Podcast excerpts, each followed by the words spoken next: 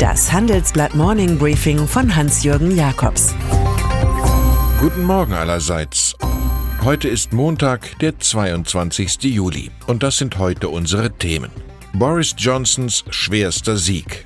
Aufsichtsräte mit weniger Testosteron und Käser vollzieht Trump-Wende.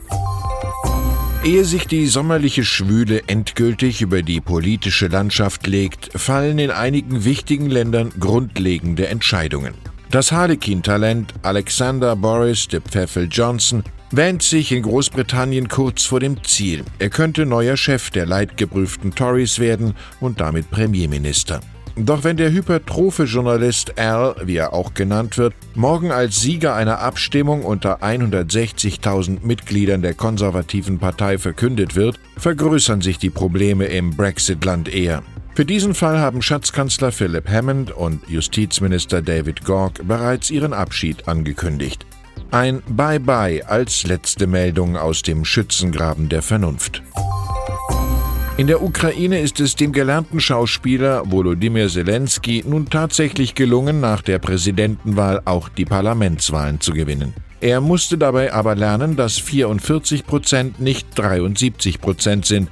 Seine Formation Diener des Volkes wird zwar stärkste Fraktion, braucht aber Partner zum Regieren. Beispielsweise die Partei Holos oder auch die Stimme des Rocksängers. Regierungschef soll nun ein unabhängiger, absolut professioneller Ökonom werden, wünscht sich Zelensky.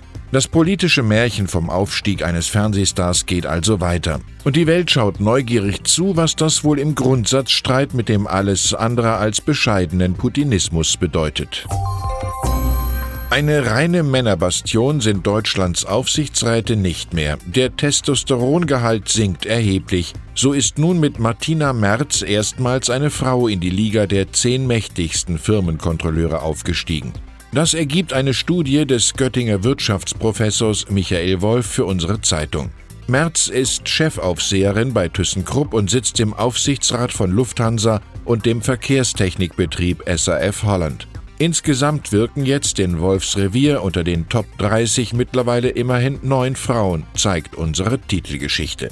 Dank Vico von Bülow oder auch Loriot wissen wir, dass Frauen ohnehin logischer denken und überlegen sind. Ich zitiere, in einem Gespräch merken sie sofort, wohin es führt und kürzen es einfach ab. Eine aktuelle investigative Geschichte unserer Redaktion sorgt in den Medien für viel Aufmerksamkeit.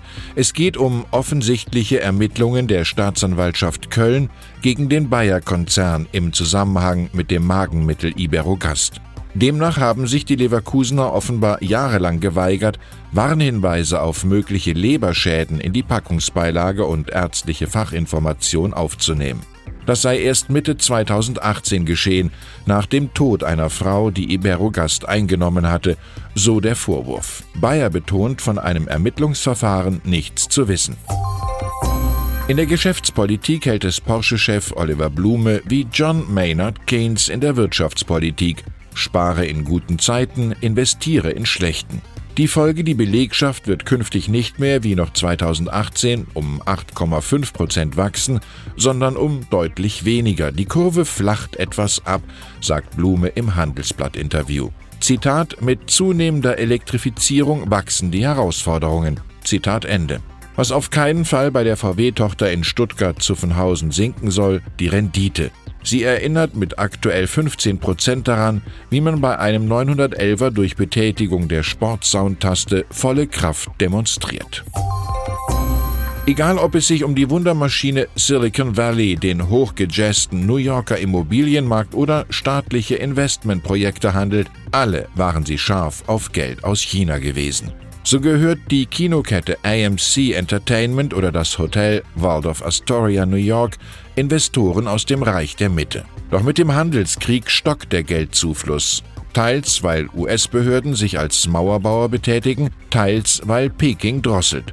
Seit dem Amtsantritt des Neomerkantilisten Donald Trump im Weißen Haus sind Chinas Direktinvestitionen in den USA um sage und schreibe 90 Prozent eingebrochen.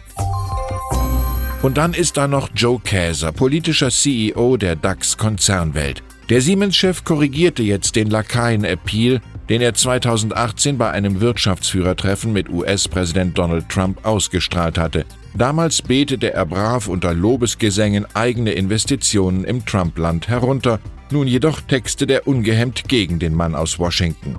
Der hatte vorher demokratischen Oppositionspolitikern unter Hinweis auf deren Migrationshintergrund empfohlen, in ihre Länder zurückzugehen. Trump werde zu einem, Zitat, Gesicht von Rassismus und Ausgrenzung, erklärte Käser. Den guten Immanuel Kant hat er leicht umgedichtet. Habe Mut, dich deines eigenen Twitter-Accounts zu bedienen. Ich wünsche Ihnen einen couragierten Start in die Woche. Es grüßt Sie herzlich Ihr Hans-Jürgen Jakobs.